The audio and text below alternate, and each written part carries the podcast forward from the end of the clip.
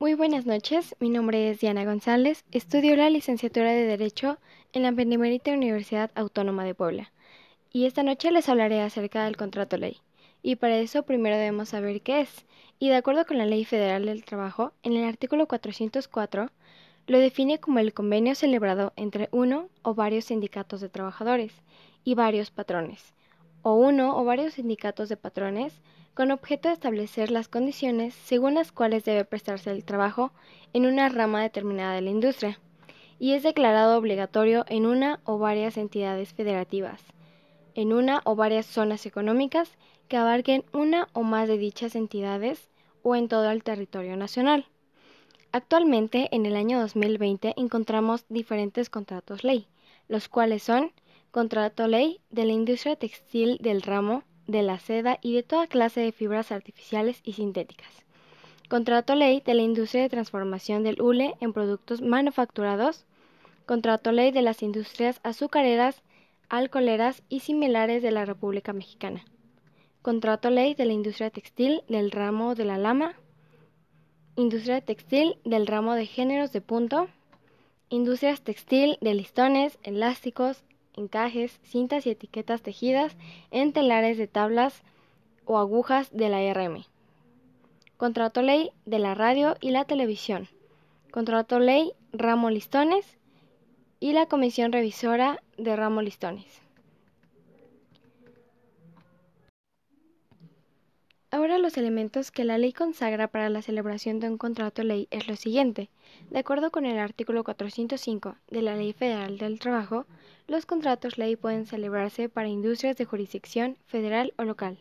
Pueden solicitar la celebración de un contrato ley los sindicatos que representen las dos terceras partes de los trabajadores sindicalizados, por lo menos, de una rama de la industria en una o varias entidades federativas, en una o más zonas económicas que abarque una o más de dichas entidades o en todo el territorio nacional. La solicitud se presentará al Centro Federal de Conciliación y Registro Laboral. Un contrato ley debe contener los nombres y domicilios de los sindicatos de trabajadores y de los patrones que concurrieren a la convención, la entidad o entidades federativas, la zona o zonas que abarque o la expresión de regir en todo el territorio nacional. Su vigencia que no podrá exceder de dos años las condiciones de trabajo señaladas en el artículo 391, las reglas conforme a las cuales se formularán los planes y programas para la implantación de la capacitación y el adiestramiento en la rama de la industria del que se trate, y las demás estipulaciones que convengan las partes. El tiempo máximo de duración de un contrato ley, como ya lo había mencionado, no puede exceder de dos años. La titularidad de un contrato ley y su administración se establecerá de acuerdo con el artículo 408 y 418 de la Ley Federal del Trabajo.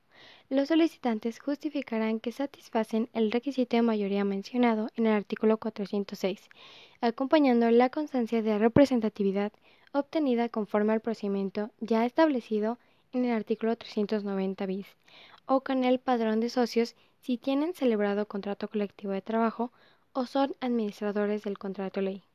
En cada empresa, la administración del contrato ley corresponderá al sindicato que represente dentro de ella el mayor número de trabajadores conforme a lo señalado en el artículo 408.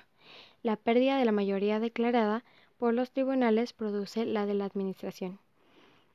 De acuerdo con la revisión del contrato, me basaré en el artículo 419 de la misma ley, la cual nos dice que la revisión del contrato ley se observarán las normas siguientes podrán solicitar la revisión de los sindicatos, los trabajadores o los patrones que representen las mayorías señaladas en el artículo 406. La solicitud se presentará ante el Centro Federal de Conciliación y Registro Laboral 90 días antes del vencimiento del contrato ley por lo menos. La autoridad que reciba la solicitud, después de verificar el requisito de mayoría, convocará a los sindicatos de trabajadores y a los patrones afectados a una convención que se regirá por lo dispuesto en el artículo 411. Y si los sindicatos de trabajadores y los patrones llegan a un convenio que cumpla con lo previsto en el primer párrafo del artículo 414, el titular del Centro Federal de Conciliación y Registro Laboral lo comunicará al titular de la Secretaría del Trabajo y Previsión Social para su publicación en el Diario Oficial de la Federación, o bien al gobernador de la entidad federativa o al jefe de gobierno de la Ciudad de México, para que lo publiquen en el periódico oficial de la entidad federativa según corresponda. Las reformas surtirán efectos a partir del día de su publicación, salvo que la Convención señale una fecha distinta. Y si al concluir el procedimiento de revisión los sindicatos de trabajadores y los patrones no llegan a un convenio, el contrato ley se tendrá por prorrogado para todos los efectos legales a que haya lugar. Posteriormente, para saber cada cuánto los contratos ley son revisables, me basaré en el artículo 419 bis de la Ley Federal del Trabajo, el cual nos dice que los contratos ley serán revisables cada año en lo que se refiere a los salarios en efectivo por cuota diaria. La solicitud de esta revisión deberá hacerse por lo menos 60 días naturales antes del cumplimiento de un año transcurrido, desde la fecha en que surta efectos la celebración, revisión o prórroga del contrato ley. Las razones por las que puede terminar un contrato ley, según el artículo 21, el contrato ley terminará únicamente por mutuo consentimiento de las partes que presenten la mayoría a que se refiere el artículo 406, previa consulta mediante voto personal, libre y secreto de los trabajadores. Por último, tengo un pequeño ejemplo de un contrato ley sobre la industria textil del ramo de listones, elásticos, encajes, cintas y etiquetas tejidas en telares de tablas jacquard o agujas de la República Mexicana del año 2005 al 2007, del cual algunos de los requisitos mencionados son que los representantes de las empresas se están obligados a sus relaciones contractuales para con los sindicatos.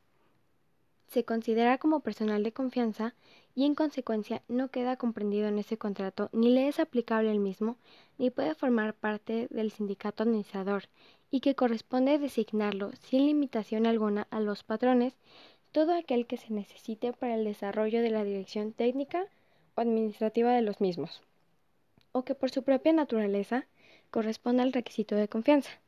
Ese personal de confianza podrá ser directores, subdirectores, gerentes, administradores, técnicos, maestros, cajeros, subcajeros, contadores, supervisores, jefes de departamento, etc.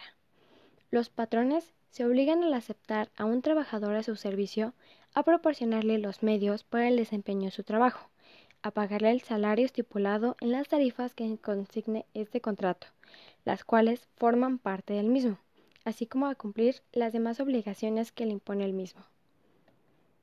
Este ha sido todo mi tema acerca del contrato ley. Espero la información haya sido